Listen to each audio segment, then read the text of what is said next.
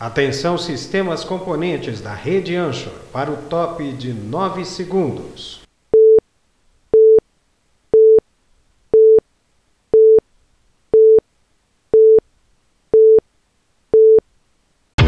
Nós somos a TVS Canal 4 São Paulo, ZYP 855, uma das 43 emissoras do Sistema Brasileiro de Televisão.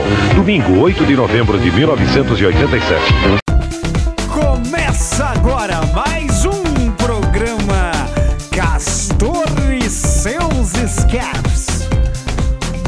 Apresentação André Arruda.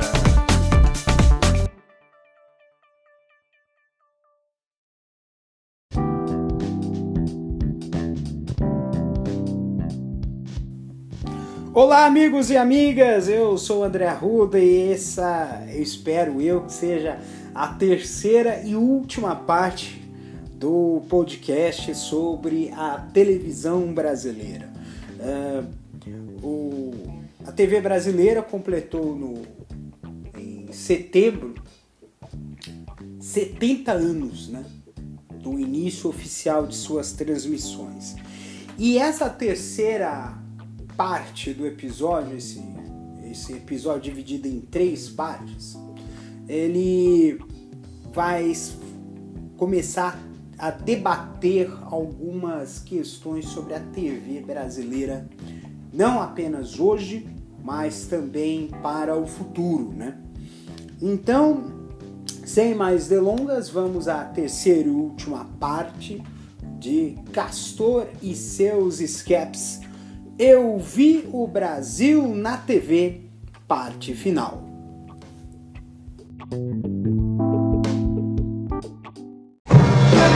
CYE 439, Canal 4, São Paulo. Emissora geradora da maior rede de televisão da América Latina.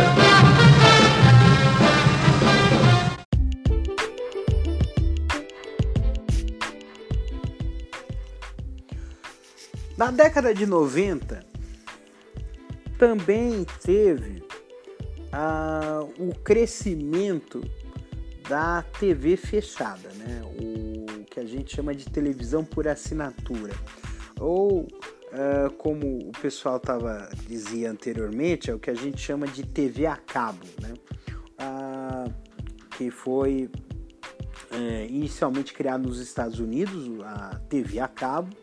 Uh, porque eram para atingir o serviço de televisão em localidades de difícil acesso ou que não proviam de, de canais de TV, porque eram regiões mais remotas. E, o, e, o, e no caso do, do Brasil, uh, a TV a cabo ele começou inicialmente pelo Grupo Abril, né? É, com a TVA, né? E, e começou a, surgir canais, né? Eles importaram alguns canais, né? SPN, é, CNN, são canais que eram estrangeiros, né? E depois começou-se a ter adaptações desses canais para o, para, uh, para o público brasileiro, né? O, a Globo, o grupo Globo resolveu entrar também nesse mercado, né? É, criou o que é a Globosat, né? E foram desenvolvidos vários canais como GNT, é, Multishow, é, Sport TV, né? Que são, eram canais, são canais fechados, né? É, que faziam parte do serviço de assinatura. É, a Globo ela lançou uma operadora né, de TV a cabo chamada NET, né? E, mas depois teve que se desfazer né, da NET porque foi estabelecida uma regulamentação de que a, a, empresa, a empresa que produz conteúdo não pode ser a mesma que, que, que presta o serviço de TV a cabo, né? Então houve uma mudança né, nisso. Então, uh, então a TVA teve que ir para outro serviço e, e, e começou-se novos serviços de TV por assinatura. Um deles foi a DirecTV, que é o sistema de, de TV por assinatura por satélite, né? É, sistemas de microondas, né? E depois houve a fusão, né? Quer dizer, depois da, da Active veio a Sky, mas depois esses serviços se fundiram e hoje só existe a Sky para serviços. Uh, uh, quer dizer, a Sky foi a principal, né? Mas o, os serviços por de TV por assinatura por satélite, né? Uh, o principal deles é a Sky, mas a, a, Claro tem, a Vivo também tem, né? E o, e o, e o, e o serviço por cabo e o outro serviço de TV por assinatura que veio, que veio também é o serviço vinculado à internet, né? Uh, hoje você tem o sistema de IPTV, né, que é TV utilizando transmissão de TV utilizando a tecnologia IP. E a Vivo utiliza isso, né, para, uh, por exemplo, transmissões de TV em 4K, porque uh, precisa ter uma largura de banda de transmissão muito alta para poder fazer essa transmissão, porque é altíssima resolução. Então ele utiliza o sinal de, de, de 4K usando a fibra óptica, né? Então, então o, o mercado de TV fechado ele apresentou um auge muito grande na década de 2000, né? cresceu bastante na década de 2000, isso aproveitando a pujança é, econômica né, que o Brasil vivia, e hoje está em, em, em, em uma pequena decadência, tá? Está é, decaindo a quantidade de assinantes de TV fechada, até porque hoje você tem uma concorrência grande de, uh, de sistemas de streaming de mídia, né? Então, a Netflix, a Amazon Prime, né? São exemplos de, de serviços que estão concorrendo com a TV e recentemente tem um novo capítulo nessa história. Ah, houve uma decisão de que as operadoras de telefonia e os canais de telefone que serviços de streaming não obedecem à mesma regra das operadoras de TV fechada, o que vai abrir um precedente de que uh, emissoras ou provedores de internet passem a oferecer uh, transmissões ao vivo de canais de, de TV pela internet. E isso já está virando a tendência, inclusive foi lançado recentemente na propaganda da Rede Globo, que o serviço de streaming da Globo, o Globoplay, agora vai oferecer também a possibilidade de você fazer assinatura com a possibilidade de assistir, de incluir uh, transmissões ao vivo dos canais fechados da Globosat. Então isso vai é, é uma tendência para o futuro, é, até mesmo porque o, o futuro está aí, né? Não, não deixou de ser um, as transmissões deixaram de ser por um único local, por um único meio. Então a coisa vai ser multimeio, não vai ter mais esse negócio de televisão ou uh, porque agora qualquer tela pode ser uma tela em que a pessoa possa se tornar o espectador, uma tela de celular pode se transformar em tela de televisão. Então essa vai ser uma tendência para o futuro. Uh, uh, vai, aguardamos aí os próximos passos, porque na verdade elas estão caminhando para isso, né? Essa, essa TV como nós conhecemos não vai ser mais essa, né? De um, de um transmissor e receptor, né? Uh, vai ser uh, hoje a internet já vai dar essa, essa possibilidade de que qualquer tela passe a ser tela de TV. A então canta. Pá, canta. Mas é horrível. O tom, o tom, qual, qual é o tom? Vai. É qualquer um.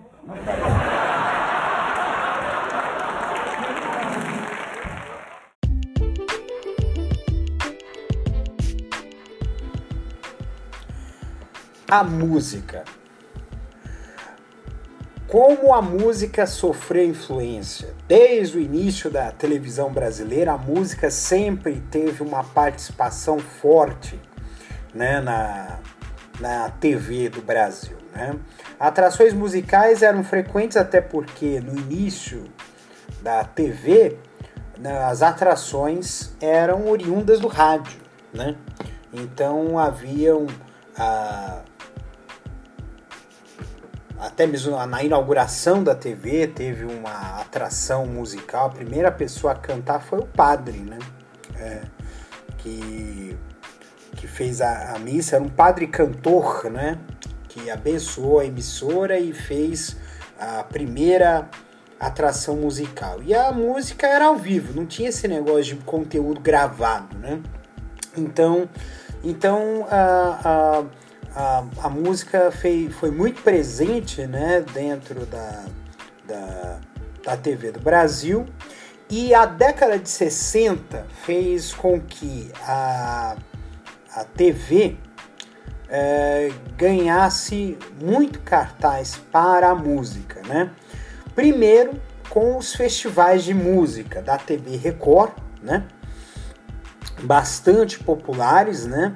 E que é, chamavam multidões, tinha torcida, teve um episódio inclusive icônico, né, de que um, um, artista, né, que foi muito vaiado ao apresentar sua música, se irritou, quebrou a guitarra e jogou, não, quebrou o violão e jogou para uh, jogou para a plateia, né? Então são exemplos icônicos, né? E também dentro da, da, da TV, né? Você tinha a, a, a o festival, a Jovem Guarda, né? Teve muito, muito crescimento, né? Com, com os, os shows, né? Da, com programas, né? Da, de Jovem Guarda, né?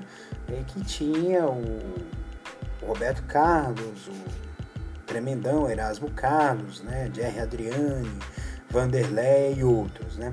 A década de 70 também teve alguns festivais, né, só que dessa vez veiculados na Globo, era o Festival Internacional da Canção, né, que eram no, no Canecão e eram festivais que tinham uma, uma grande quantidade de público, né, é, é, é, vendo né, esse festival uh, ao vivo, né, e, e, era via satélite, né, já era década de 70, então já tinha uma grande rede de comunicações é, estabelecida. Né. É, também né, na década de 70 teve, por exemplo, a novela Dancing Days, que foi a primeira novela em que teve como base a cultura da da música disco, né, que se passou numa discoteca que teve uma grande popularização, né? O Fantástico, que surgiu na década de 70. Havia atrações musicais em todos os programas, né? É, então todo domingo tinha ao menos uma atração musical no, no, no Fantástico. E e os, e os programas de calouros, por exemplo, do Silvio Santos, né? E também do, do, do Chacrinha e do Raul Gil, né? Então são, são programas de calouros que haviam, né? Calouros, na verdade, não eram artistas profissionais, eram vezes artistas semi-profissionais que apareciam no programa para cantar uma música. E, e, por não serem muitos artistas amadores sem nenhuma experiência, ou até mesmo desafinados, é, faziam a, a, festa do público, né? É, porque também geravam efeitos cômicos, né? É uma música que inspirou isso, né? É a música Tô Doidão, do Reginaldo Rossi, né? Essa música Ele fala de um de um de um, de um, de um homem icônico, de um personagem icônico, né? Que é, que cantou é, no, no Chacrinha, só que cantou de uma outra forma totalmente diferente. A década de 80, com os programas de auditório, né, teve também muitas atrações né, musicais. Né? É, os programas de auditório sempre foram programas que sempre foram os car o cartaz né, do, do da, da música, né? Mas também outros programas musicais ocorreram, né? O Festival Abertura, é, o programa Ensaio na Rádio Televisão Cultura, né? Um programa bastante tradicional que até hoje existe, né? O na TV Cultura e na TV Educativa teve também espaço para música erudita, né? É, e também a gente pode citar também, né? A, os, os festivais, é, quer dizer, o festival é, dos festivais em 1985. Acho que foi o último festival que se teve notícia com repercussão. Ocorreram outros festivais também, mas é, sem muito alcance, né? Porque eram em emissoras menores, né? E, é, e na década de 1990 é, chegou a MTV. A MTV deu um salto muito grande na questão de qualidade, porque uh, os videoclipes eram feitos no, no Brasil na década de 80, muito por conta do Fantástico, mas eram videoclipes que é, que eram videoclipes mais voltados para a televisão. Não eram videoclipes, por exemplo, feitos é, com uma qualidade que a MTV fazia. Eram videoclipes que tinham um pouco de amadorismo na sua produção, né? É, e, e a MTV trouxe esse profissionalismo, né? A, os, os videoclipes passaram a ser melhor elaborados, a música começou a ser mais associada à imagem e isso se refletiu na segunda metade da década de 90. Então a gente viu um, artistas visuais como, por exemplo, Mamonas Assassinas, né? Uh, Raimundos, uh, uh, e na Bahia o El Chan, né? ou o Gera Samba, né? E e todos os movimentos de, de, de, de, música sempre eram acompanhados de perto, né? Pela, pela TV, né? A TV sempre mostrou muito bem, né? É, tem uma passagem bastante pitoresca e até mesmo engraçada que aconteceu, foi no programa infantil da Xuxa chamado Xuxa Park, que foi exibido, que eh, uma das atrações foi uma atração internacional, que é o grupo de dance music Gillette, e que cantou a música Short Dick Man. Para quem não sabe, o, a tradução literal é homem de pinto pequeno, né? e num programa infantil, talvez tenha sido um dos momentos que o pessoal deve ter considerado, puxa, mas que momento vergonhoso, né? Mas isso foi muito. Ah, foi um. Foi uma das gafes né, da, da história da TV, mas isso é sempre. Isso pode acontecer, mas a TV brasileira sempre teve a, presença da música, né? Uh, Uh, mais recentemente, não, depois disso vieram os períodos dos grandes shows, né? Então a gente viu o, os especiais, né? O especial Amigos, né? Uh, foi um dos mais os mais bem sucedidos, né? O festival Amigos, é, na verdade, era um show, né? Uh, em que eram, uh, que eram as principais duplas sertanejas, as três principais duplas sertanejas do país, que é Zezé de Camargo e Luciano, Chitãozinho Chororó e Leandro e Leonardo. E, e, e, ficou ainda mais icônico, né? Depois da morte, né? Do, do, do Leonardo, né? É, não, do Leandro, desculpe. Leonardo tá vivo, eu matei o Leonardo agora. É, a morte do Leandro, da dupla Leandro e Leonardo, que trouxe uma comoção nacional muito grande, assim como foi a, a, o acidente que vitimou totalmente os Mamonas Assassinas em 1996, né? trouxe bastante comoção nacional é, e, e, e, foi, é, foi um período em que a, a música ao vivo trouxe, foi, foi bastante utilizada. Hoje você não tem mais efetivamente na TV aberta, acho que a única exceção aqui em São Paulo é a Top TV, mas uh, na TV aberta você não encontra mais canais exclusivos de música, né? Você tem, uh, ou, ou, inclusive até mesmo os canais que eram exclusivamente de música já não são mais tanto assim, porque passou a ter uma programação mais variada. A própria MTV que passou a ter, além da música, a valorização de, de colocou reality shows e outros tipos de programas, de variedades, e, o, e a e a e a Multishow também, né? Também tem um, um canal também na, na, TV fechada, né? Que é o canal Bis, que também tem essa essa essa pegada mais musical, mas ela tem também um, uma programação mais variada, né? E, o, o a, e, e recentemente vieram a fase dos reality shows, né? Os reality shows musicais. Então, o The Voice, né? É um deles, né? O Qual é o seu talento também foi outro também, que foi Canta Comigo, é outro que também está fazendo. Esse o Qual é o seu talento foi no SBT, o The Voice é na Globo, inclusive a versão Kids, né? The Factor, que passou na Rede Bandeirantes, né? E,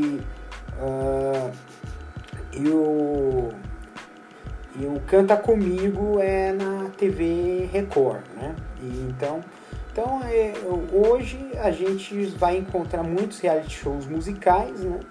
É, e, e, as, e, porém, a gente vê que ó, hoje, com a questão da internet, a TV deixou de ter tanta relevância para divulgação de artistas. Tá? Hoje, a principal plataforma de divulgação de artistas musicais hoje na internet é quer dizer, uh, hoje é a internet, né? Tanto que nesse período de pandemia, de pandemia houve uma grande quantidade de lives de artistas, né? É, fazendo com que a internet, que a, a, as apresentações visuais deixassem de ser vinculadas, presas à TV e passassem a ser também vincul, é, ser mais livres usando a internet. É uma tendência para o futuro? Talvez seja, né? O, a questão de canais uh, musicais, o, artistas que, que, que divulgam seus trabalhos musicais usando a internet mais do que a TV é, vai ser de grande vai ser um grande impulso e até mesmo o, um, uma, um movimento dentro da internet que, que representa isso é a mudança do YouTube, né? O YouTube ele vai, ele se lançou também como uma plataforma de músicas, né? Então, da mesma forma que o Spotify e o e o Deezer, né? Então essas plataformas musicais, o YouTube, ele vai estar é, tá passando a ser efetivamente a plataforma de lançamento dos artistas musicais hoje e no futuro também. Então é isso sobre a música na, na TV, a TV na música e, é, e estamos conversados sobre a música na televisão. Brasil!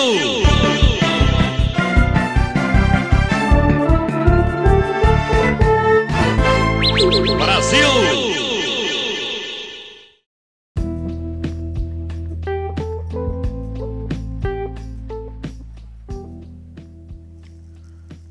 grito de gol visto na tela.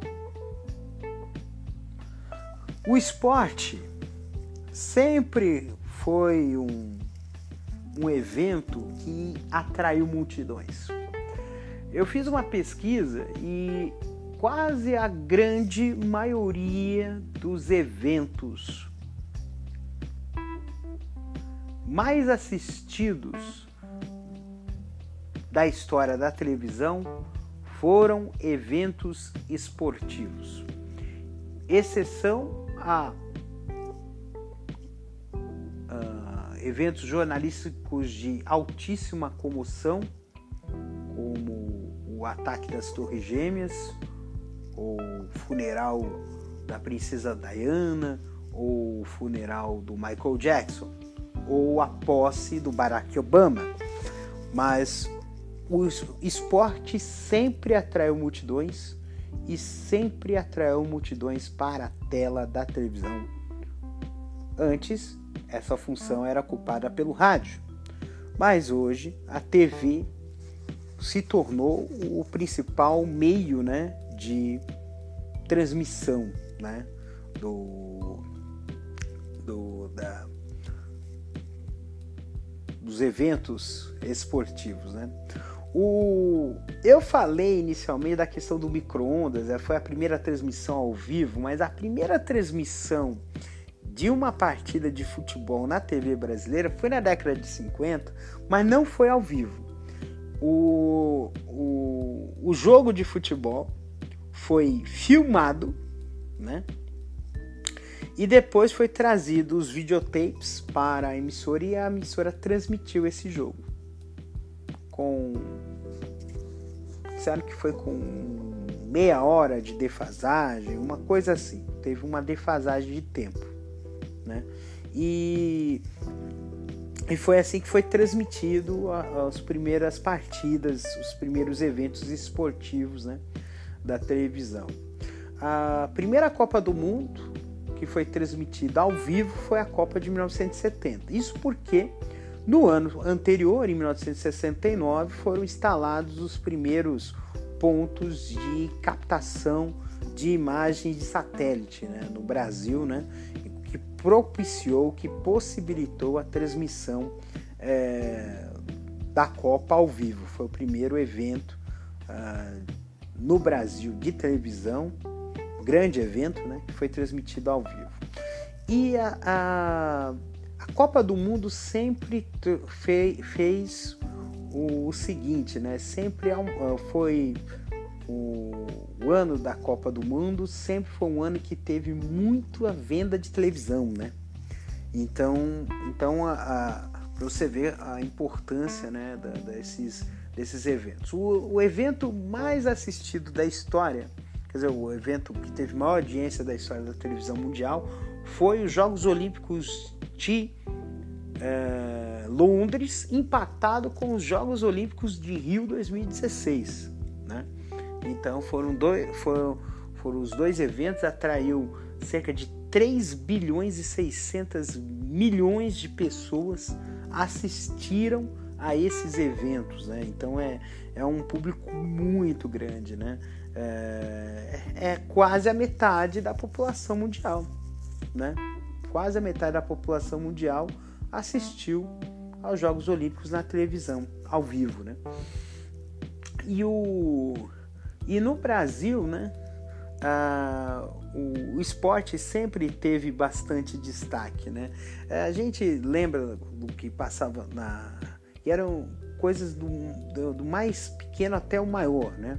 Ah, por exemplo, na Rede Record tinha de manhã um um torneio de futebol amador que chamava-se Desafio ao Galo, transmitia na televisão. Uh, na década de 70, uh, ah, teve eventos além do, da, do futebol que também foram transmitidos. Uh, na década de 80, houve uma maior variação de transmissões esportivas por causa da rede Bandeirantes, né? O Luciano do Vale, ele além de, de apresentador, né, de locutor esportivo, ele resolveu empreender a, dentro da, da, da Bandeirantes a, a multi a, uma transmissão de mais esportes e tinha de tudo, né? É, tinha é, corrida, jogo de vôlei, jogo de basquete, jogo de até de sinuca, né? Teve de disputa. E talvez o jogo mais emblemático da história do vôlei brasileiro foi transmitido pela TV com a transmissão do Luciano Vale, que foi a, a maior foi a partida de vôlei com o maior público da história, que foi mais de 130 mil pessoas no Maracanã para assistir a partida de Brasil e União Soviética. E foi transmitido na TV. Foi uma sacada de mestre, né? E que popularizou muito uh, o vôlei no Brasil. Hoje o vôlei é uma potência com medalhas de ouro no feminino e masculino, vencedor de mundiais, de Grand Prix, por conta dessa popularização que o vôlei recebeu uh, nos anos 80. Né? E, e os Jogos Olímpicos também passaram a ter bastante destaque. Né? Uh, a cobertura dos Jogos Olímpicos, né? 84, 88, né? Uh, 1992, eu acredito que foi uma Olimpíada marcante, não apenas por causa do ouro no vôlei, mas foi uma Olimpíada que ganhou bastante repercussão. Na verdade, essa repercussão ela foi ampliada por causa dos Pan Jogos Pan-Americanos de Havana em 91, que o Brasil teve uma posição bastante destacada e começou-se a, a, a, ver né, essa o sucesso né, da delegação brasileira como algo muito mais factível, né? E isso acabou gerando uma atração muito grande, né, da, das pessoas em assistir, né, o, as transmissões, né? E ainda mais com o, a, o avanço, né, do time masculino de vôlei, é, gerou ainda mais repercussão ainda, né? E e as transmissões e aí a, a, a, Globo começou a ver também o desporto com uma maior uh, uh, com uma maior uh, maior atenção né? O veja veja que o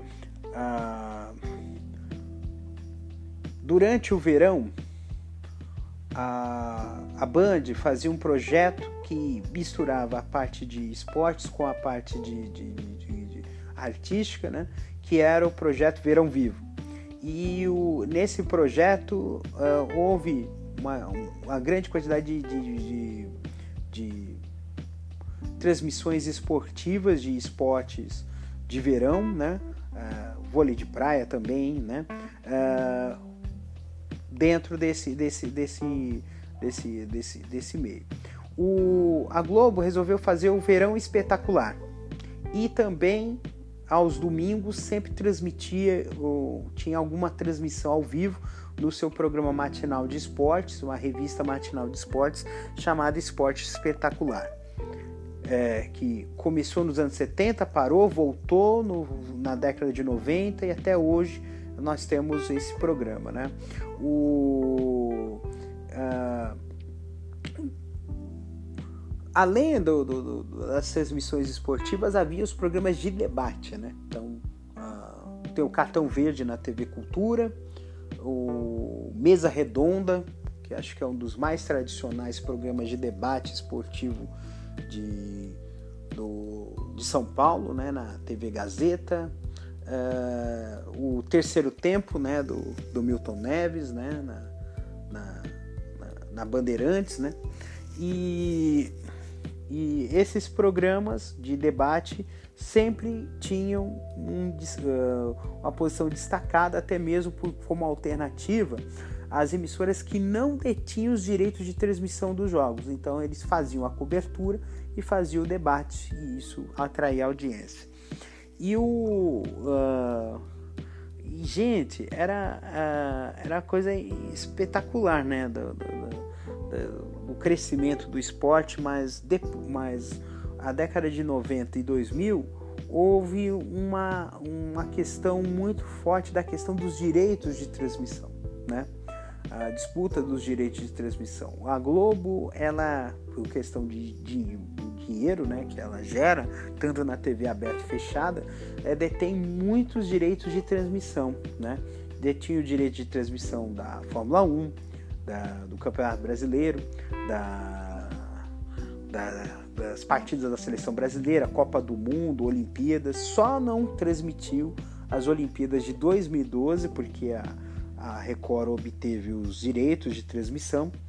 Depois a Globo pegou de volta em 2016 Uh, e e essa, essa questão de transmissão uh, é, fez com que houvesse um, uma exclusividade né? no, no, nas transmissões esportivas. Né? E, e quando se trata de exclusividade, a gente, a gente teme um pouco da, da perda da qualidade porque a gente acaba vendo aquela transmissão sobre um determinado viés, né? E, e, a, e a, transmissão esportiva, né, no, no Brasil, ele teve essa questão de, de principalmente os esportes mais populares. E, e aí a gente também pode parar para pensar uh, o que que a gente o que, que as emissoras de televisão, em termos de esporte, mostram para a gente. Mas a gente sabe que existem uma grande quantidade de modalidades esportivas, desde os esportes mais tradicionais até os esportes mais radicais, e, e que para determinadas uh, modalidades há pouca visibilidade. Às vezes só, é só as pessoas só sabem que aquele esporte existe quando ele aparece na numa transmissão de uma Olimpíada.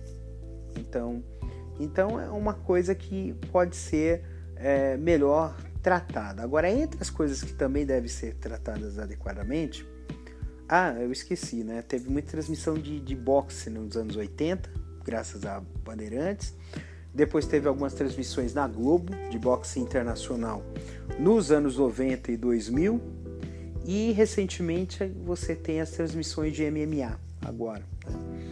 É, mas voltando àquela parte, né? É, muito se dá pelo fato de que uh, boa parte das transmissões esportivas você tem canais específicos para isso na TV fechada, né?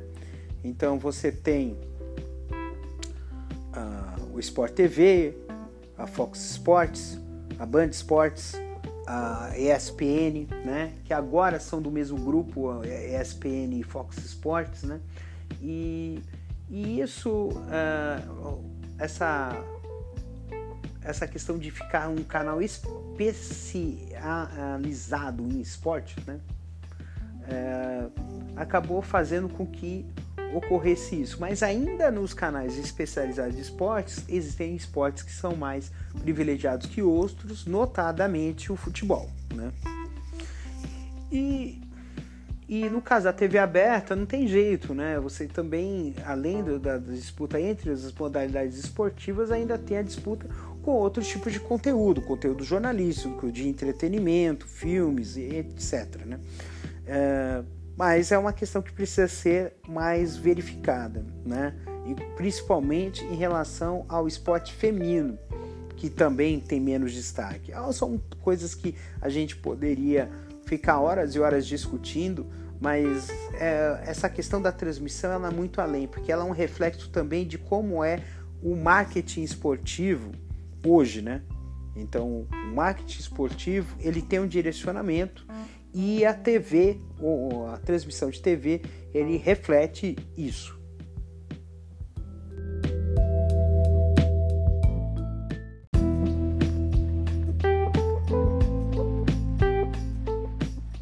Eu esqueci de falar um adendo sobre a parte do esporte, né? Que é o, a questão do, de grupos que entraram, né? O, o esporte interativo é um ponto à parte nessa, nessa história, né?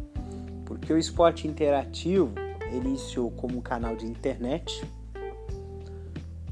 aí foi comprada e turbinada pelo grupo Tanner passou a ser canal, teve a opção de, de se transformar num canal aberto e depois é, o grupo Tanner resolveu mudar tudo e resolver faz, é, fazer com que o, os canais que são já da Tanner, como o TNT e o Space, é, passassem a transmitir somente o, as partidas importantes usando o, a equipe do esporte interativo e é o esporte interativo ser todo pela internet, né? Boa parte do, do, do conteúdo ser nas mídias sociais, internet e YouTube, né? Então, então o, uh, há uma tendência em que o esporte também, assim como eu falei da questão da TV fechada, ir para a internet, como meio de transmissão uh, passar a ser assim também.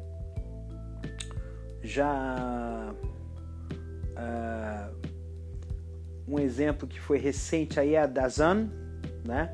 E o próprio Facebook. O Facebook e o Dazan. O Dazan é, o, é um serviço de streaming de, de, de esportes, né? Que veio no Brasil, né? Você faz uma assinatura e assiste os jogos. E o, e o Facebook ele também está comprando direito de transmissão, comprou direito de transmissão de alguns jogos da Libertadores, né?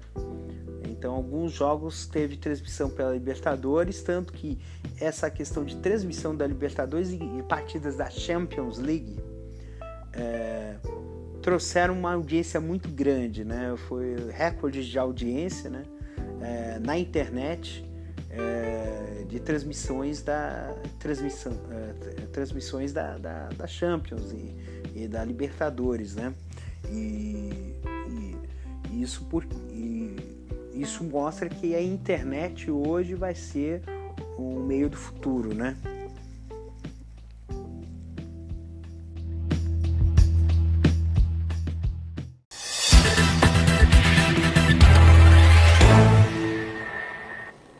Seis e ônibus. Ou melhor, seis horas, onze minutos.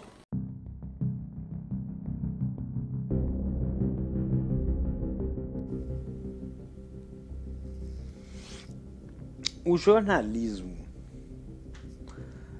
Você sabia que a Globo ela ganhou espaço por causa de uma transmissão jornalística? A ela cresceu no Rio de Janeiro, era uma estação de TV muito cara, né? Foi construída por meio de um acordo com o grupo Time Life, só que o acordo foi considerado ilegal e a Globo não tinha nada a ver com isso, ficou com toda a aparelhagem. E e aconteceu que houve um na região da Globo, no Jardim Botânico, aconteceu uma, uma enchente, né? E, o, e, a, e a equipe da Globo, lá na, na, nos vídeos de, no, da década de 60, né? A Globo, a TV Globo do Rio, foi lançada em 1965, é, transmitiu, cobriu, né? Essa enchente e, e fez e começou a, a tomar muito sucesso começou a crescer e se tornou essa emissora grande que é hoje. Né? O jornalismo é um dos pontos muito importantes da, da, da TV brasileira e isso foi muito herança do rádio, né?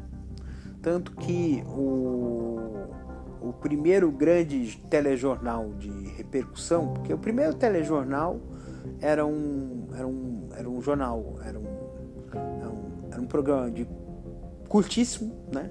Que se chamava Notícias do Dia, tinha uma narração e exibiam fotos, né? Da, das, dos fatos que estavam sendo é, narrados pelo, pelo programa. Era um programa muito curto. E, o, e depois trouxe do rádio o repórter Esso. Né? O repórter Esso, é, é, com a narração de Heron Rodrigues, se eu não me engano, que era narrador da do repórter Esso no rádio e ele narrou na TV. É, tem um vídeo que eu, que, eu, que eu encontrei na internet dos anos 70 dele e, e uma coisa que eu, achava, que eu achei muito legal é que naquela época não havia o recurso do teleprompter. Né? O teleprompter foi introduzido pela Globo no Brasil é, na década de 70, no seu principal telejornal, o Jornal Nacional, e depois passou para os demais, né?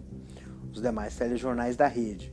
É, mas antigamente como é que funcionava, né? O, o narrador, o, o narrador da, da, da atração ele tinha o texto na mesa, ele lia o texto e olhava para a câmera. Lia o texto e olhava para a câmera. Lia o texto e olhava para a câmera. Né? E, e, e, tinha que ter habilidade, né? Porque ele lia o texto, ele, ele, ele lia o texto com os olhos, né? E olhava para a câmera falando uma parte do texto que ele leu, né? Então, então ele tinha essa, essa, essa questão, né? E, e não tinha lá essa e não era fácil fazer nesse sentido uma transmissão de, de, de, um telejornal nesses moldes. Né?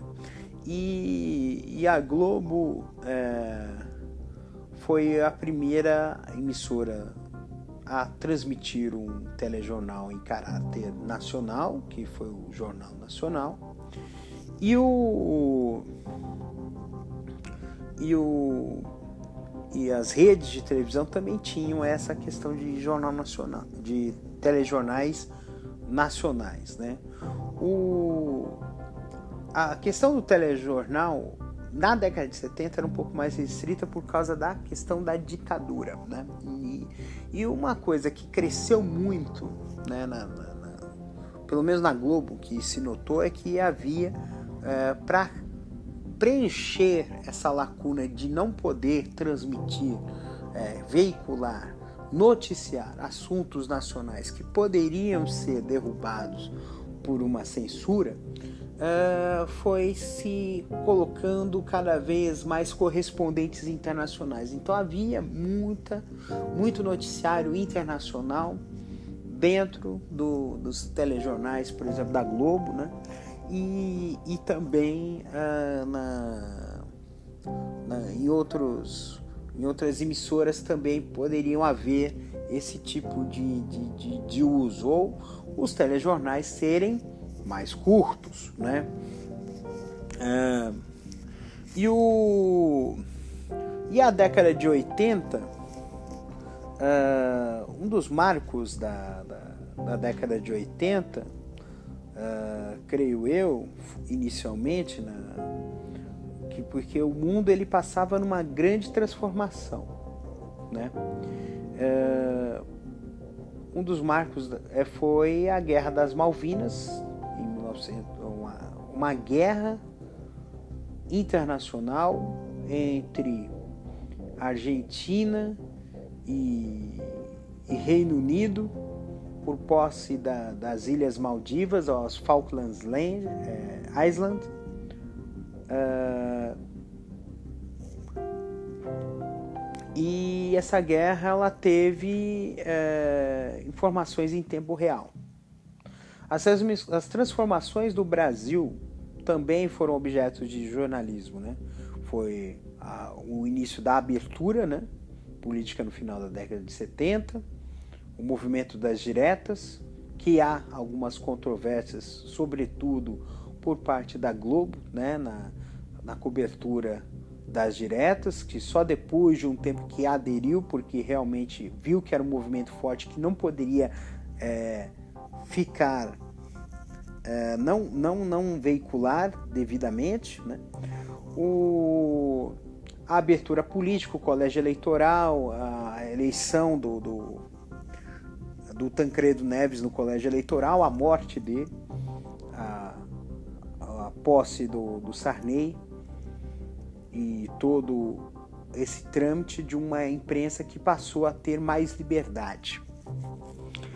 E acrescenta-se a isso as transformações no mundo, né? A, transformação da o fim da Guerra Fria, a desagregação da União Soviética, a o acidente de Chernobyl, né? Uh, culminando com o final da, da, da, com o início da década de 90 com o, a reunificação das Alemanhas, né? a queda do muro de Berlim, né? que foi um, algo muito simbólico. Né? A década de 90 no jornalismo você tem esse, o, os fatos ocorridos, né? essa questão do, do interesse do público que, e o sensacionalismo. Na verdade, o sensacionalismo e o jornalismo policialesco eles já existiam em menor escala desde a década de 70, com 70, 80, com, por exemplo, o programa do Alborguete, Afanásio Jazade, que era do rádio. Então, esse tipo de programa ele veio para a TV e começou a dar muito destaque. Hoje, o programa policialesco é um programa de alta audiência e que tem um papel muito grande na questão da violência urbana no Brasil. Sim, porque é, está, é porque ele divulga, ele, ele uh, Ele divulga, ele dá um aspecto, espetaculariza, né? Ele dá um aspecto maior, né? É, do que o problema da violência realmente é, né? E coloca algumas, algumas questões de, de é, alguns preconceitos em relação à questão da violência, além de, da de implantar na opinião pública uma cultura de violência, né? E isso é uma questão bastante que é, isso é muito questionável. o, o, o, papel da, da, da, das, dos programas policialescos nisso é muito alto, né? E o e o E na década de 90 começou também a questão dos eventos ao vivo, as coisas. É, uh, 1991 foi a Guerra do Golfo. Foi a primeira vez que teve um ataque de guerra transmitido ao vivo pela televisão. E a gente pensa que a coisa mais espetacular que aconteceu foi em 1969, uma coisa mais espetacular que aconteceu na televisão foi em 1969, quando foi transmitido ao vivo a chegada do homem à lua. E não posso dizer que a questão espacial também teve esse também essa corrida espacial, né, entre Estados Unidos e Rússia, também não teve uh, cenas que ao vivo que impactaram. Talvez uma das coisas mais impactantes foi o, foram os acidentes né, do, da, dos ônibus espaciais Challenger em 1986 e Columbia. É, eu não sei se é na década de, se eu não me engano é na década de 2000. Então o jornalismo passou, a, começou a ter esse tempo, né? O tempo uh, começou a ficar num tempo mais rápido, a chegar a ser, uh, com o advento da internet, ao tempo real. Tudo em tempo real, tudo acontece ao mesmo tempo. E internet e o jornalismo tradicional, quer dizer, o jornalismo eletrônico né, da TV, é, passaram a ter essas trocas, né? coisas da internet virem para a TV e a TV também vir para a internet. Né? Isso eu vou falar no próximo tópico. O... E a TV é, teve papel de influência. Mostrar a notícia de uma determinada forma trouxe, é, faz com que a opinião das pessoas é, se modifique ou tenha ou chegue a um determinado viés. Aí eu cito três exemplos. O primeiro exemplo foi o da escola base. A escola base eu já citei num episódio anterior, caso da escola base, se eu não me engano, foi no primeiro episódio da mentira, é, em que houve uma, uma houve uma sucessão de erros, inclusive da própria polícia em termos de investigação, mas ah, o papel da mídia foi fundamental para fomentar aí uma sensação de ódio e um, e um, e um caráter inquisitório né, do, do, da opinião pública em relação aos seus personagens e depois descobriu-se que não tinha nada a ver, mas tinha sido feito o estrago. O outro exemplo é o impeachment do Collor. O impeachment, quer dizer, na verdade, a eleição de Collor em 89 e depois o impeachment né, em 92. A eleição do Collor em 89 teve papel da mídia, um papel forte, inclusive o papel da Globo. Né? É, ele apareceu em programas de televisão é, antes da eleição, né? por exemplo, ele apareceu é, no programa Cassino do Chacrinha. Né? E, e, o, e a edição do debate do segundo turno, do último debate do segundo turno, é um exemplo que de destruição de reputações que contribuiu né, para destruir a reputação de Lula e ajudar a eleger o Collor né, em 89. Uh, a mídia também teve, acabou tendo papel, inicialmente a mídia impressa, mas depois os desdobramentos do, dos escândalos que envolviam o Pedro Collor e o Collor,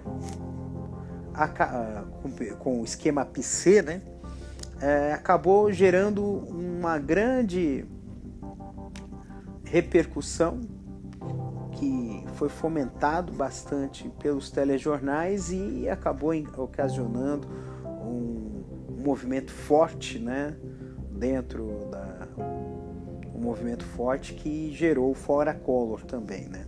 Então, Aí a gente dá um salto de 20 anos. Os protestos de 2013 e depois em 2016 os protestos pelo impeachment de Dilma Rousseff. O papel da mídia foi muito importante. Simplesmente ignoraram todas as manifestações em contrário à questão da Dilma. Uh, no caso de 2013, uh, tentou-se criar uma narrativa. E depois descobriu-se que a internet também teve um papel nisso, mas o... houve uma tentativa de criar a narrativa por parte da mídia para poder fazer a, a posição, né? E todo movimento que é contrário a determinados interesses, eles têm um determinado silenciamento. No início da, da, da, do, das greves operárias, no final da década de 70, o, a cobertura jornalística da TV era uma cobertura que simplesmente só ouvia as vozes patronais, não se fala, não se cobria a não se não se tinha a questão do, da isenção que se ouvia as duas partes, né? E, e na, na, no impeachment de Dilma foi a mesma coisa, né? Então o essa, esse papel determinante da mídia em escolher uh, heróis e mocinhos é, é também está é, é também é determinante para o movimento atual. O movimento hoje de pós-verdade, de fake news que nós vivemos hoje, muito se deve a esse papel que a mídia tradicional tinha, porque isso gerou, isso gera quando se revela esses fatos depois uma quebra de, de, de, de credibilidade. A mídia ela começou a perder credibilidade e isso se reflete nessa questão da fake news. O feitiço acabou virando-se contra o feiticeiro. Hoje, ah, hoje a, a mídia, ela, se ela quiser sobreviver, a mídia tradicional, se ela quiser sobreviver, ela vai ser obrigada a dizer a verdade, né? E as manipulações que estavam sendo feitas por parte das, da, da, da, mídia, sobretudo da televisão, até mesmo por uma questão de influência da política e econômica, é, estão cada vez mais ficando mais inócuas, né? Está se perdendo, está se correndo o risco de não haver mais ah, algo confiável em se acreditar. E é isso que é o que tem que se reverter, né? E para se reverter, a gente só tem uma saída, que é democratizar a mídia no Brasil.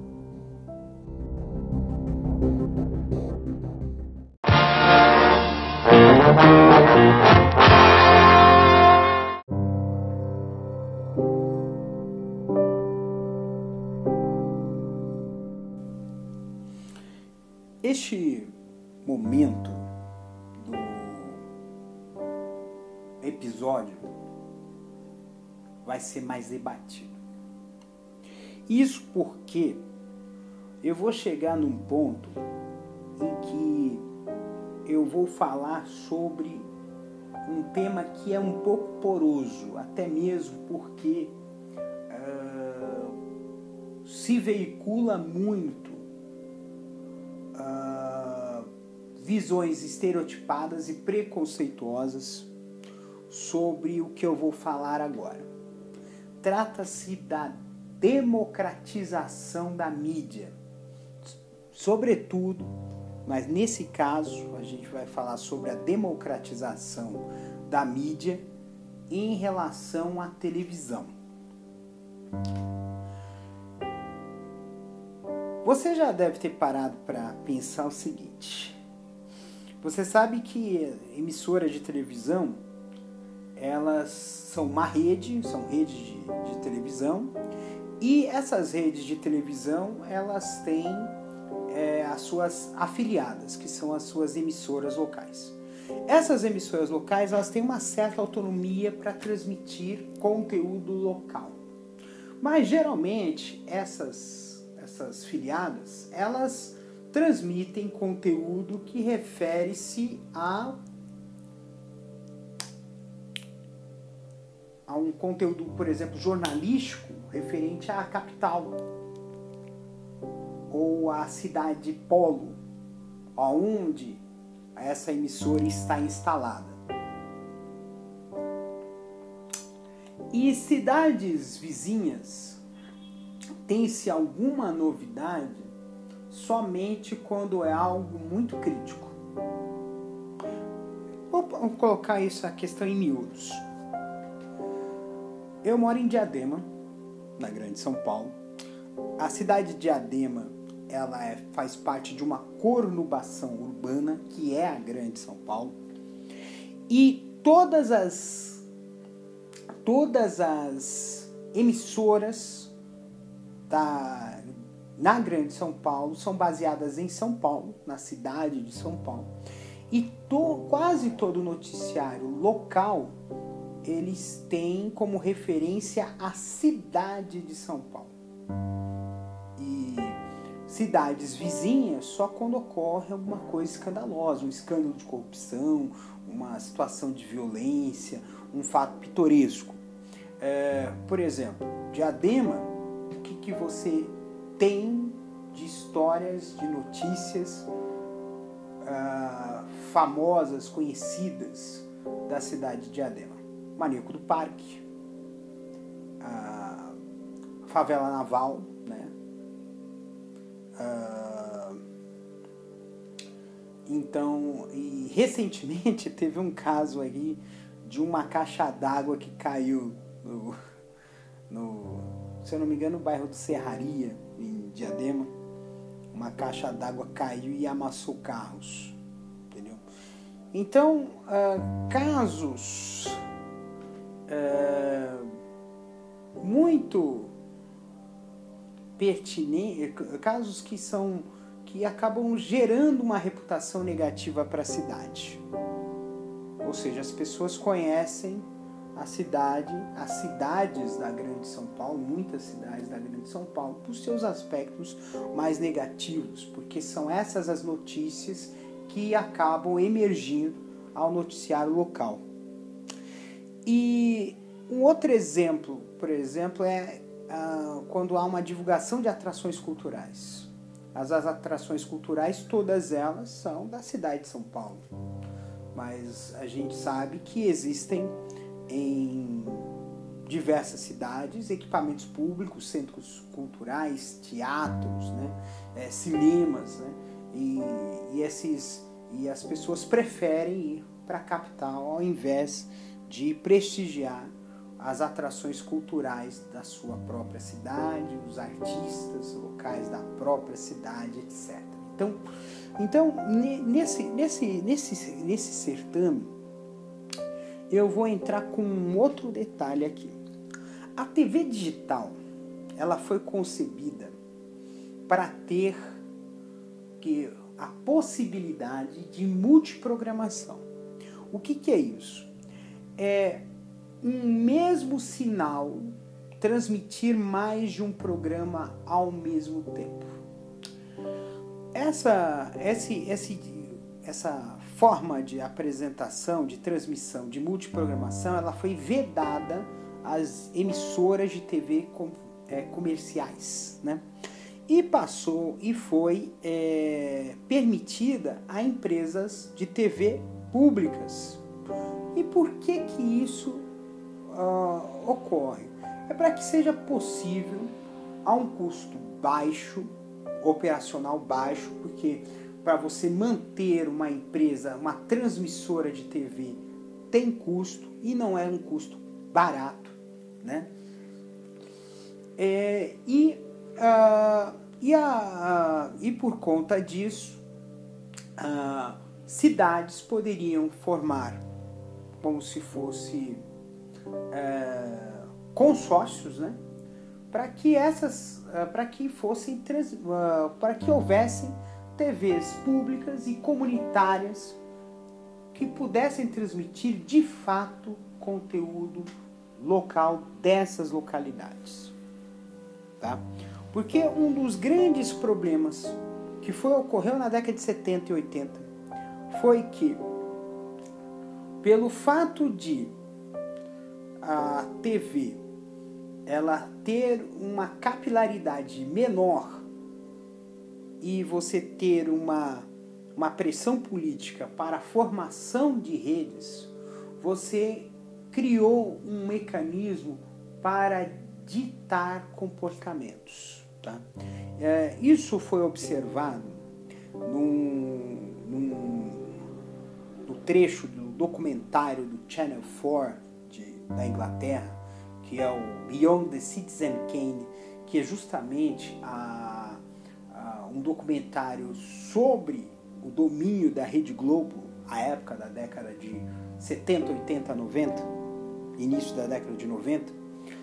E nesse documentário ele, eles falavam de que essa, essa programação em rede, as pessoas assistiam a novela e faziam, usavam dos mesmos trejeitos, das mesmas coisas, as mesmas roupas. É, inclusive, no, na parte do esporte, havia transmissão somente dos campeonatos nacionais, dos grandes clubes brasileiros, então você tinha o, no Nordeste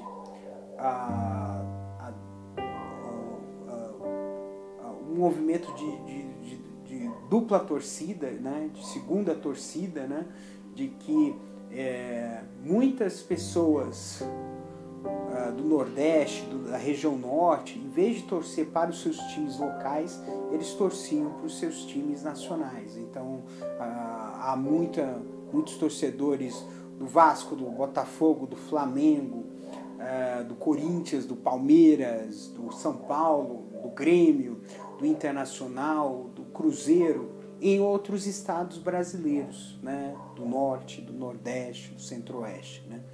Então, então, esse movimento de ditar comportamentos foi a tônica na década de 60, 70 e 80. Só que como houve essa, essa ampliação, primeiro o aumento da capilaridade das redes de comunicação e depois, na década de 2000, 2010, o advento da internet no Brasil, a, a, o aumento né, da, da, da, do acesso à internet no Brasil, fez com que a TV começasse a perder relevância. Por quê? Porque as pessoas perdiam a identidade da, do conteúdo que estava na tela. Então, por exemplo, é, eu, eu, vejo na, na, Globo, por exemplo, uma, uma novela que passou na, no início da década de 2000 chamada Laços de Família, que tem uma realidade totalmente diversa da minha, e isso faz com que as pessoas não se identifiquem com é, esse, esse, esse, essa, essa forma, essa, esse conteúdo. Né? E a gente vê isso muito na, na, nas transmissões locais. Quando, a gente, quando eu falo dessa parte de democratização da mídia, é, muitos se muita gente questiona porque acha que é para acabar com as redes e tornar toda a programação local ou, uh, ou fazer com que uh, uh, diminua a qualidade da programação televisiva no Brasil. Não é nada disso. Quando você abre mais espaços você permite que as pessoas consigam se ver na tela. Então, quando, por exemplo, eu fazer, eu, eu tenho uma, uma emissora de TV comunitária, por exemplo, da cidade de Diadema, você vai ter um noticiário voltado para a cidade de Diadema, você vai ter a divulgação de atrações culturais da cidade de Diadema, você vai ter as pessoas vendo seus problemas locais, a sua realidade próxima. Né? Fora que os artistas da cidade uh, poderão uh, exibir na TV os seus conteúdos. Né? Uh, os seus conteúdos de curta-metragem, os seus conteúdos de dramaturgia, os seus conteúdos musicais, os seus conteúdos de uh, uh, de arte em geral. E isso faz com que aumente a demanda por conteúdo e com esse aumento de demanda por conteúdo uh, aumente uh, e fomente a indústria do audiovisual no Brasil. Aí você fala assim: ah, mas tem a internet. Sim, tem a internet. Mas a internet ela tem alguns poréns. O primeiro é que nem todo mundo tem acesso a uma internet de banda larga de qualidade no Brasil. Todo mundo tem acesso a esse conteúdo. A segunda parte que eu acho muito importante é que uh, o, boa parte dos conteúdos de qualidade que você tem na rede são pagos. Então, uh, ah, para você assistir um, uma série, você tem o Globoplay, você tem o Netflix, você tem o Amazon Prime, você tem esse tipo de, de, de conteúdo, mas você tem que pagar uma assinatura para ter esse conteúdo. E quando é o conteúdo gratuito, no caso do YouTube, você tem a propaganda, que muitas vezes interfere. Por exemplo, programas longos de documentário são interrompidos abruptamente por propaganda, e às vezes num momento de auge, ou num momento é, importante que não deveria haver uma interrupção. Entendeu? Então, então, então por conta disso, a TV comunitária pode é, seria uma alternativa. E além disso, né, a questão da economia local através de apoio cultural e patrocínios de comerciantes locais poderia também ajudar a fomentar a região.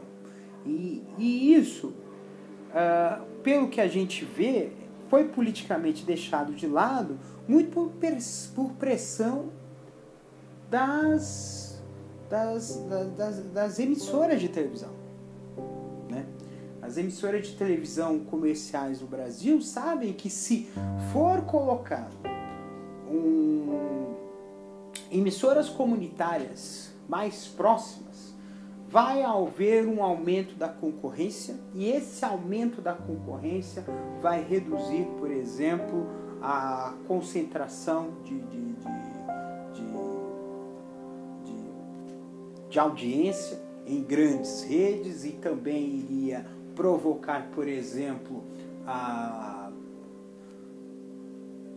a, também a fuga de anunciantes, porque são menos pessoas assistindo a esses programas. Né?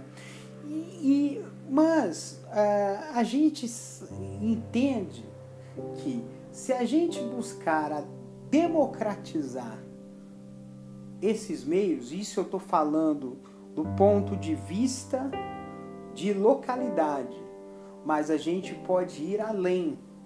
A gente pode ir do ponto de vista de uh, além do, da questão local, também a questão de redes de televisão que trabalhem com outros vieses. Então, é, mídias, é, emissoras de televisão, como por exemplo a TVT, que ela tem uma ligação com sindicatos, uma ligação sindical.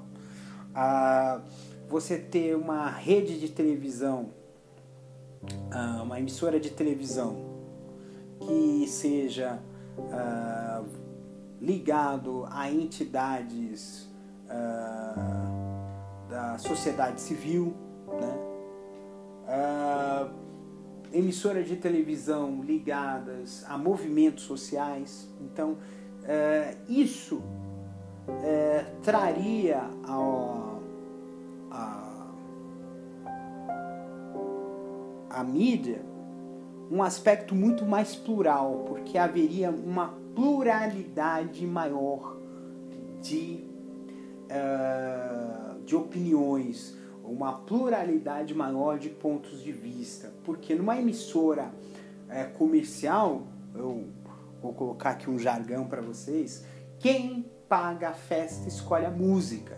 Então, ah, por exemplo, ah, numa situação de greve de bancos, por exemplo, a greve dos bancários, ela quase não aparece na mídia. Né? Ela só aparece na mídia porque vai ter greve, porque vai prejudicar a população e porque os, os, os funcionários querem uh, um aumento de salário, por exemplo. E, na verdade, a pauta de reivindicações é muito mais extensa.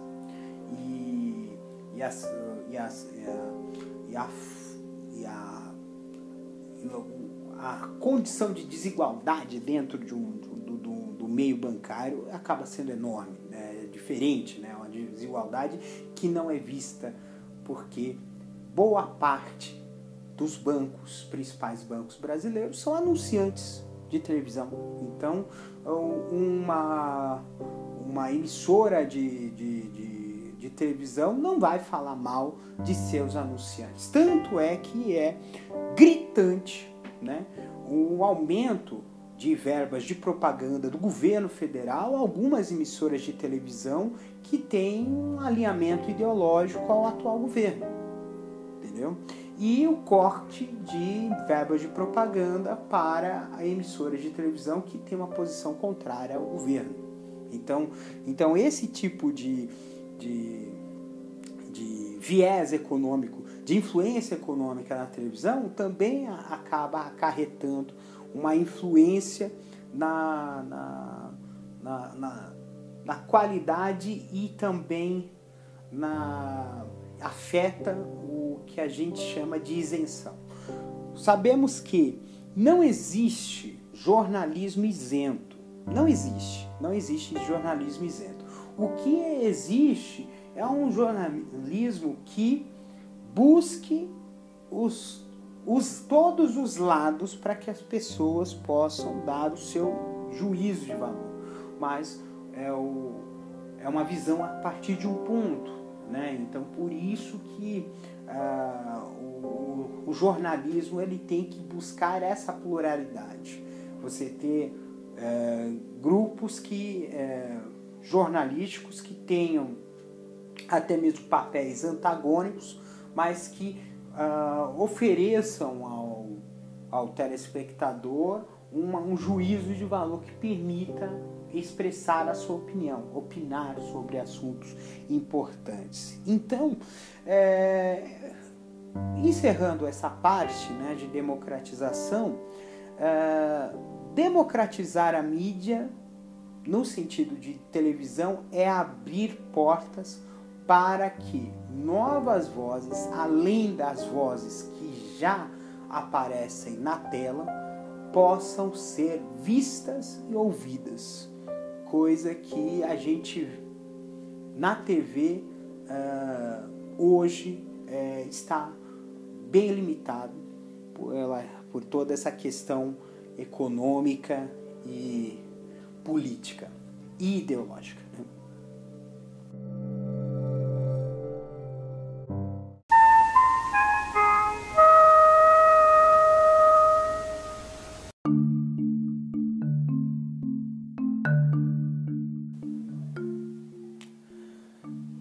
A TV sempre foi uma forma de trabalhar com a tecnologia.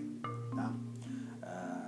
Tecnologia da tela de raios catódicos foi uh, promovida pelo advento da televisão, que depois passou a ser utilizado de outras formas. Uh, a transmissão de rádio também, a transmissão de microondas, idem a transmissão via satélite também, o videotape, idem, né? A tecnologia de câmeras também faz parte desse processo. A TV digital é parte desse processo. E quando a gente fala de TV e tecnologia, a gente vai imaginar um conceito que passou a ser muito utilizado e até hoje a gente vê, que é o conceito de segunda tela. Né? A segunda tela é quando a, o conteúdo televisivo acaba pautando os assuntos nas mídias sociais. E isso é inevitável porque uh, boa parte das, dos conteúdos de entretenimento, de esporte, de jornalismo acabam sendo veiculados em grande escala pela, pelos meios de comunicação de massa, no caso a televisão, e isso vira pauta dentro das mídias sociais. Então, o, o conceito de segunda tela hoje é um, mais que uma realidade. E não só além da questão da segunda tela. É algo, hoje é algo além. Hoje você vê que os assuntos da internet, pouco a pouco, estão começando a pautar a televisão também. Né? Então, ah, no conceito de linguagem, no conceito de ah, parte de conteúdo, né? Ah, no conceito de personalidades, personalidades da internet estão indo parar na TV. E isso faz com que, é, pouco a pouco, TV e internet comece a ser uma coisa só. E ainda esse movimento que está havendo de transmissões ao vivo de eventos televisivos, é, seja de forma aberta ao público ou por meio de uma assinatura, é, vão conduzir a televisão a um novo patamar. Ele vai deixar de ser segunda tela, vai ser um, um, um conceito é, de que a TV vai se tornar omnichannel. Né? Omnichannel significa não importa o canal, ele se torna acessível não importa o canal. Vai estar acessível na TV, no dispositivo móvel, é, no celular, no, no computador, no, no, no, tablet, né? É, e, é, e nas mídias, né, em geral, isso inclusive é, pode haver futuramente de que não exista mais uma TV com, com recepção de sinal de, de, de, de televisão.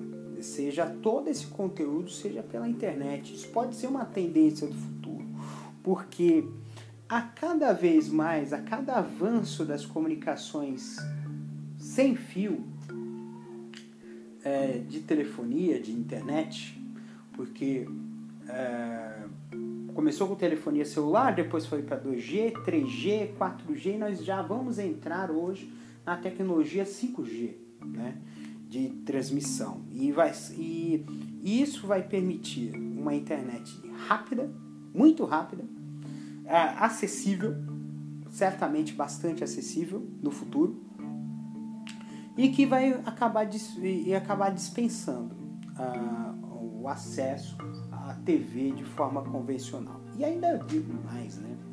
O, a TV uh, é, indo para a mídia da internet, ela vai passar a ter novas funções, vai ter mais interatividade, vai ter uh, mais formas de assistir, uh, porque o conceito de omnichannel é o conceito de assistir em qualquer lugar, mas também a qualquer tempo.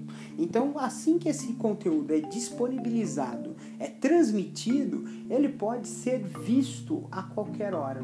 Então, por exemplo, você assistir um, o telejornal da manhã na parte da tarde, ou assistir o jogo de futebol que ocorreu no domingo na segunda-feira.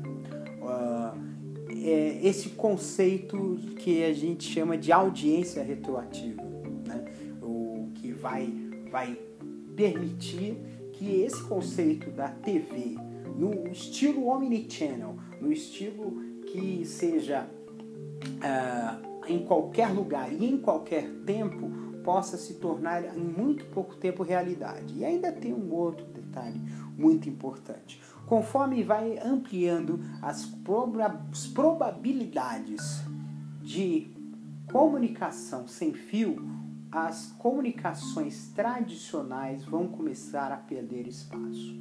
E quando você perde espaço, significa que é, espectros de frequência de rádio que antes eram utilizados para um determinado tipo de transmissão passem a ser utilizados, reservados para a comunicação móvel. Né? Uh, um exemplo uh, disso é o, a TV digital. Né? O que nós estamos tendo ainda o processo em curso no Brasil é o processo da, do desligamento da TV analógica. Né? Esse desligamento implica também devolução dos, dos, dos sinais de canais, porque é, por conta é, do sinal analógico, as emissoras de televisão tinham a, acesso a. transmitiam em duas frequências, uma para o digital e outra para o analógico. Né? E, quando, e essa, essa, esses, essas, essas frequências devolvidas, sobretudo as de VHF, elas estavam, elas serão reaproveitadas em outras finalidades e uma delas é a comunicação móvel. Né? Então, então a, então a tendência é se houver um 6G, 7G, 8G, 9G, 10G, uh, possa haver esse, esse movimento, né? De que uh, possa, por exemplo, futuramente não haver mais a transmissão de TV é, dessa forma, né? de forma aberta pelo ar. É, lógico que isso vai demorar muito tempo para acontecer ainda, mas é uma tendência que pode acontecer nos próximos 30, 40, 50 anos. É, mas a TV ah, pode, uh, mas uh, a TV, nesse caso, ela vai buscar outras formas para que esse conteúdo seja veiculado. Né? Então, uh, e ainda tem um outro detalhezinho, né?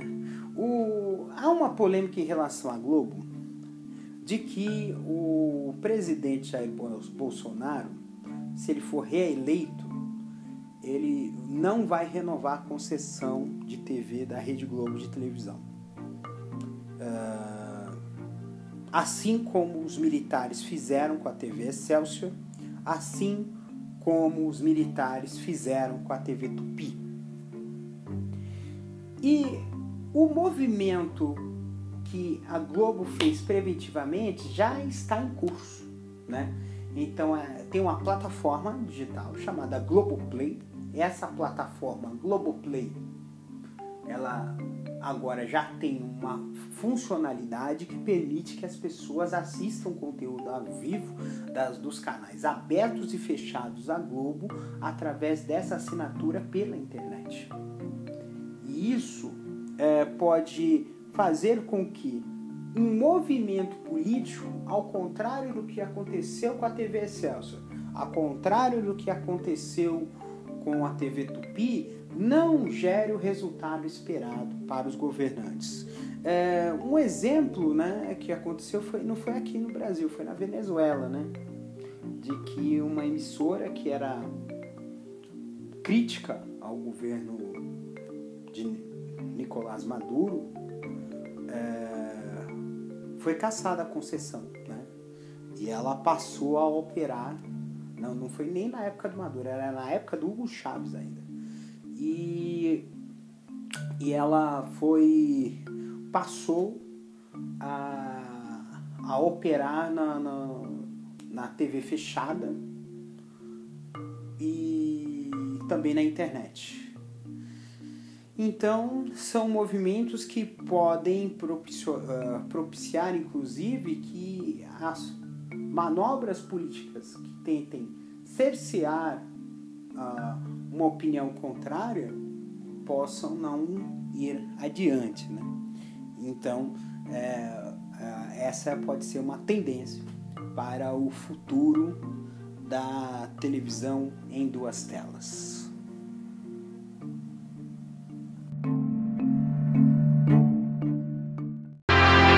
Na Rede Manchete, mais um programa de primeira classe que fica melhor ainda num TV Mitsubishi, o único com qualidade para oferecer 30 dias de teste.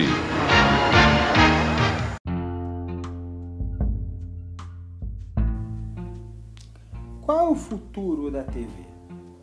Talvez o futuro da TV eu já tenha colocado anteriormente, é o futuro do conceito de omnichannel. Mas o futuro da TV, ela vai muito além da questão da forma. Ela também tem a ver com o conteúdo. O que será esse conteúdo? O que será o futuro da TV? É... Vamos voltar um pouquinho no tempo.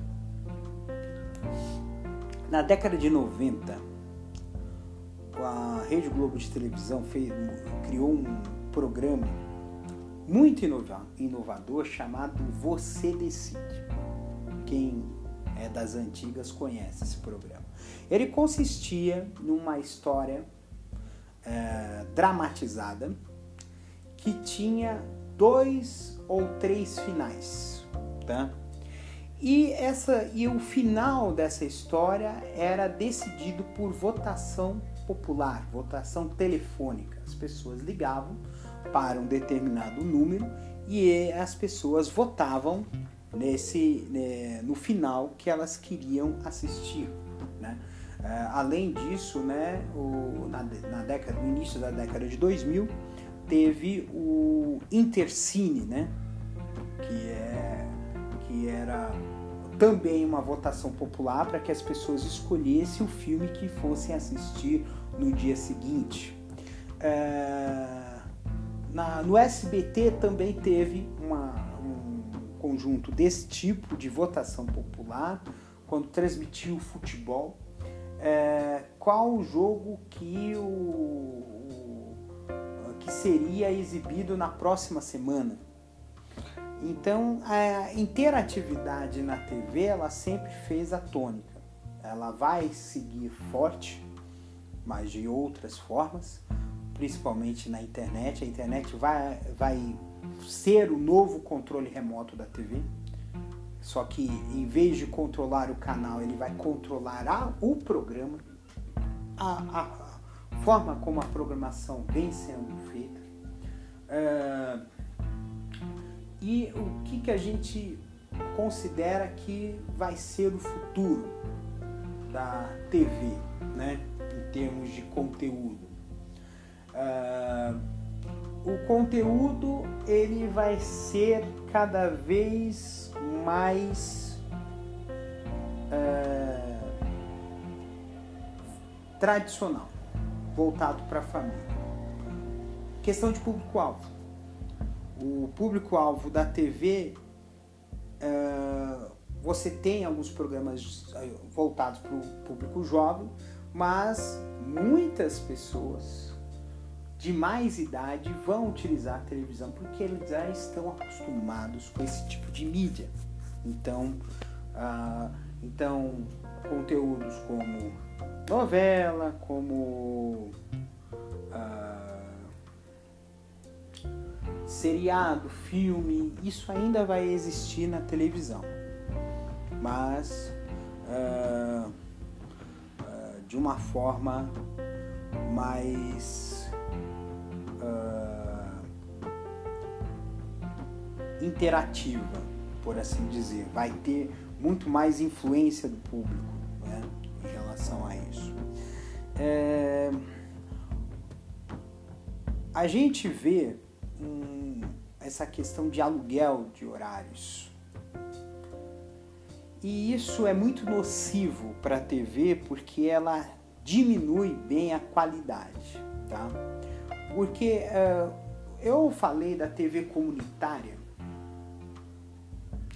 só que a diferença da TV, do aluguel de horários na TV, sobretudo de igrejas, né? E canais de vendas, canais de vendas e igrejas, na maioria das vezes. E, uh, e por exemplo, um conteúdo gerado por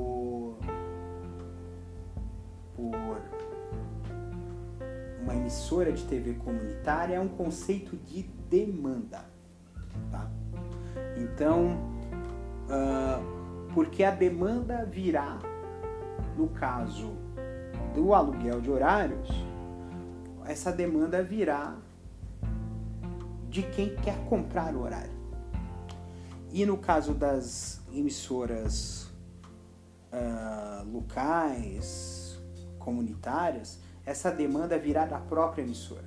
A própria emissora vai, porque vai ter regras né, para a TV comunitária, né, uh, que é uma TV pública, por assim dizer, uh, vai ter regras para que esse conteúdo seja exibido. Não vai ser, por exemplo, permitido o aluguel de horários. Né? Então, uh, se houvesse um movimento para ampliar, uh, para que fosse de fato levado em consideração o projeto da TV digital, nós teríamos grande quantidade de TVs comunitárias, o que permitiria principalmente que uh, o espaço para aluguéis de horários na TV se tornasse cada vez menos rentável. Tá? Não digo que não, se, que não é rentável para as emissoras de TV, mas uh, a penetração desse, desse conteúdo, por exemplo, para as pessoas vai ser menor. Outra questão também são emissoras ligadas a igrejas. Uh, esse movimento neopentecostal no Brasil é um movimento muito rico. E isso faz com que haja essa, essa, essa vontade de colocar mais e mais conteúdo religioso na TV. Né? Isso lembra os anos finais da TV Manchete, em que a Igreja Renascer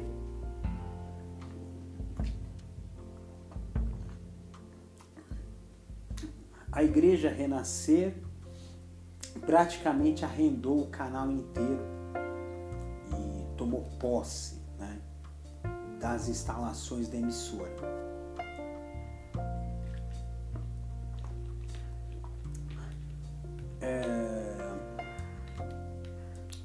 esse movimento é um movimento que deve ser tratado com preocupação. Tá? Porque ele vai gerar uma situação de desequilíbrio, tanto na questão da mídia quanto na questão da sociedade. Às vezes a gente pensa, por exemplo, quando a gente fala de democratização, democracia, não é o poder da maioria, né? é o poder de todos, todos na mesma igualdade de condições e de poderes. E essa invasão e essa é, omissão por parte da classe política em relação a isso vai custar muito caro. Outra questão que também será um desafio para a TV no futuro será em relação à publicidade, sobretudo a publicidade que, que é sensível. Publicidade infantil é uma coisa muito perigosa, tá? E é um trabalho que precisa ser feito para combater a publicidade infantil, uma norma que deveria ser adotada pelas emissoras de televisão ser, por exemplo, na, na Alemanha é assim, programas infantis não têm intervalos comerciais.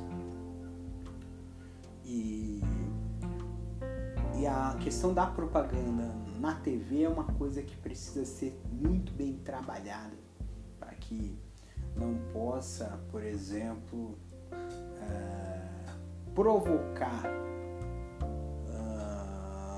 no público uma coação consumista, porque esse é um dos grandes problemas de uma publicidade que nós temos hoje, de uma coação consumista, né?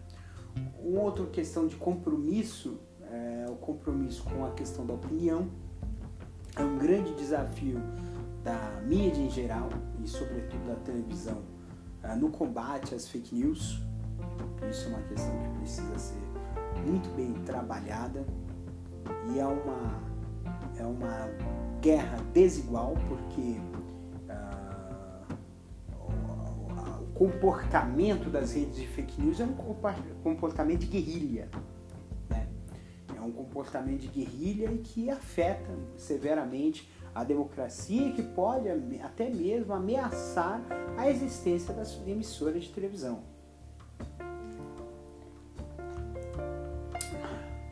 Contudo, é, quer dizer, com, por fim, um dos próximos desafios da, do, da TV do futuro é em relação à questão de custos. A pandemia do novo coronavírus trouxe um impacto significativo na questão de custos operacionais de produção de TV, porque uma TV não pode parar, né? porque até mesmo porque é um serviço de utilidade pública e, e uma das funções da TV é informar, né? além de entreter, informar. E, o, e o que a gente é, vê, viu, né? por exemplo, o que aconteceu com a Globo, né? de romper contratos com a Comembol, com a com a FIFA para direitos de transmissão e encerrar o, um relacionamento de mais de 40 anos com a FIA para transmissão da Fórmula 1 é, mostra que o, a exclusividade tem um preço e é um preço alto, muito alto. Então, o que vai ter que se trabalhar novas formas de direitos de transmissão.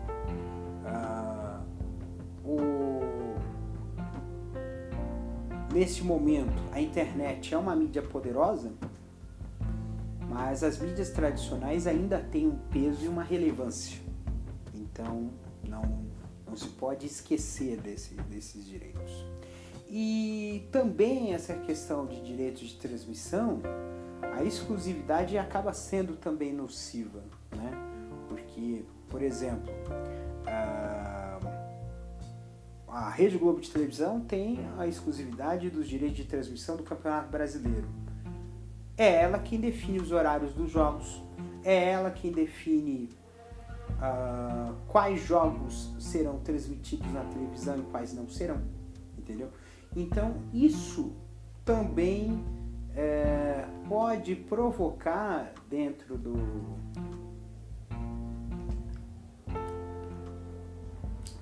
dentro da TV um, um cenário, por exemplo, de banalização do de produtos é, de eventos, banalização de eventos, né? que nós vemos hoje no futebol brasileiro é um processo de banalização. E, e, e isso provoca, inclusive, um processo de decadência. Uh, esse campeonato brasileiro uh, é um dos campeonatos que está num dos piores níveis de competitividade, de qualidade dos jogos, enfim. Então, uh, então isso acaba sendo nocivo. Seria melhor que não tivesse se é para ter uma situação desse tipo, né? Ah, as produções televisivas também sofreram um impacto? Ah, tiveram que produções de dramaturgia foram interrompidos, né? Por conta da pandemia, né? Ah, que é um exemplo, né? Você assim, teve a opção das novelas da Globo, mas uh, vários programas de vários programas do SBT tiveram cancelamentos. Né? Então, Bom Dia e Companhia deixou de ter equipe de estúdio, a novela, da, a novela infantil da, da, do SBT foi cancelado, o contrato do Roberto Cabrini não foi renovado, né? Então, então, é, então hoje a, a produção própria de conteúdo de televisão está cada vez mais ameaçado. Então, o trabalho de parcerias talvez seja um fator de sobrevivência nesse período de pandemia. É claro que hoje todo o processo de audio, produção audiovisual está praticamente paralisado. É, haverá uma retomada? Sim, mas não se sabe quando. Né? Então, uh, então aí, uh, então aí é necessário uma questão de gestão de crises, até mesmo porque a questão pandêmica do novo coronavírus não vai ser a primeira e nem vai ser a última nesse século em termos de de impacto. Porque o impacto que, que, que foi dessa, dessa, dessa pandemia do novo coronavírus foi um impacto tão grande que praticamente arruinou praticamente o ano de 2020. O ano de 2020, para muitos setores, está arruinado e é para a produção de mídia também. Então, o, o futuro da mídia no, no mundo e no Brasil vai ser muito é, relacionado a, como produzir conteúdos, como definir parcerias, como é, manter-se ativa frente a uma concorrência forte da internet e de serviços é, fornecidos pela internet. Bem, acredito eu que finalmente esgotei o assunto TV?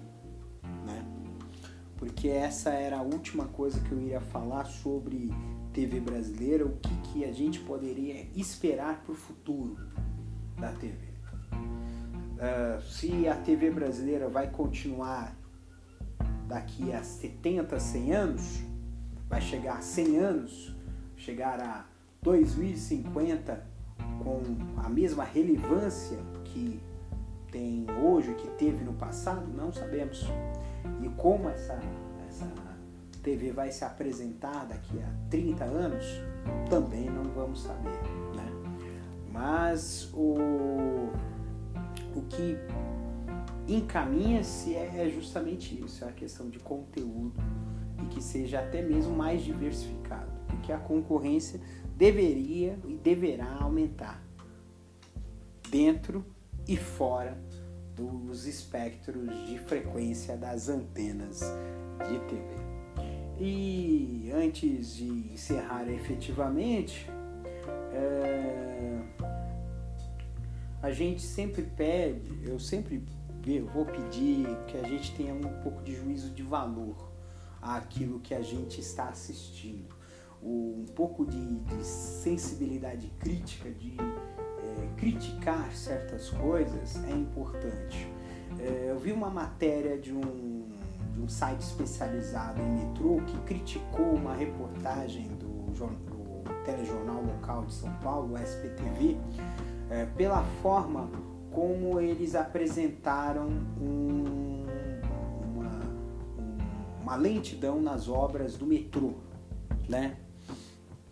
É, da linha laranja, se eu não me engano, a linha laranja que ainda não foi construída. E eles apontaram uma sucessão de erros e uma apresentação bastante grosseira da situação, o que levaria as pessoas a terem uma opinião que não é exatamente a tradução da realidade. E a gente falando desse exemplo é importante a gente começar a olhar TV não desconfiando, mas sim observando alguns detalhes que podem não ser corretos. É, o excesso de nudez, a exploração sexual da mulher, até mesmo da adolescente, a violência, a, a, espeta, é, a, a, espetacularização da, da violência, né? É, são temas que a gente tem que começar a conversar com os nossos amigos, com os nossos parentes, com as pessoas que estão próximas da gente, né? com os nossos colegas de trabalho. Porque se a gente começar a ter uma postura crítica em relação àquilo que está sendo exibido na tela e começar a manifestar essa crítica, uh, inclusive essa manifestação ela tem que ser também em forma de ação, é, ver esse conteúdo, é, criticar e essa, se essa crítica não fazer efeito mudar de canal, nós poderemos sim melhorar e muito a qualidade do que é visto na TV no Brasil hoje. Então, já desde já eu agradeço a você por ter assistido, ouvido né, essa maratona de quase quatro horas de, de conversa sobre televisão. É, eu peço até desculpas encarecidamente se alguma, algum detalhe ficou faltando, uh, alguma coisa que não, não ficou adequada. Estou à disposição de vocês. Dentro do Anchor tem um canal para mandar áudios. Mande áudios, pode falar, pode mandar áudio opinando sobre é, esses, esse e outros episódios. E o próximo episódio vai ser sobre finanças, mas só sobre o aspecto digital das finanças. Uh, vou produzir para vocês um episódio que vai falar sobre o fintechs, criptomoedas, PIX e a tecnologia na, na área de finanças que vai mudar muita coisa na área de finanças uh, hoje e no futuro. Então, espero vocês no próximo episódio e encerramos aqui mais um episódio de Castor e seus escapes. Até breve.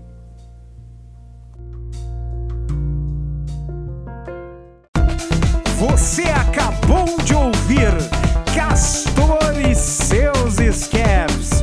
Mais uma produção da Castor AMT. www.castor.com.br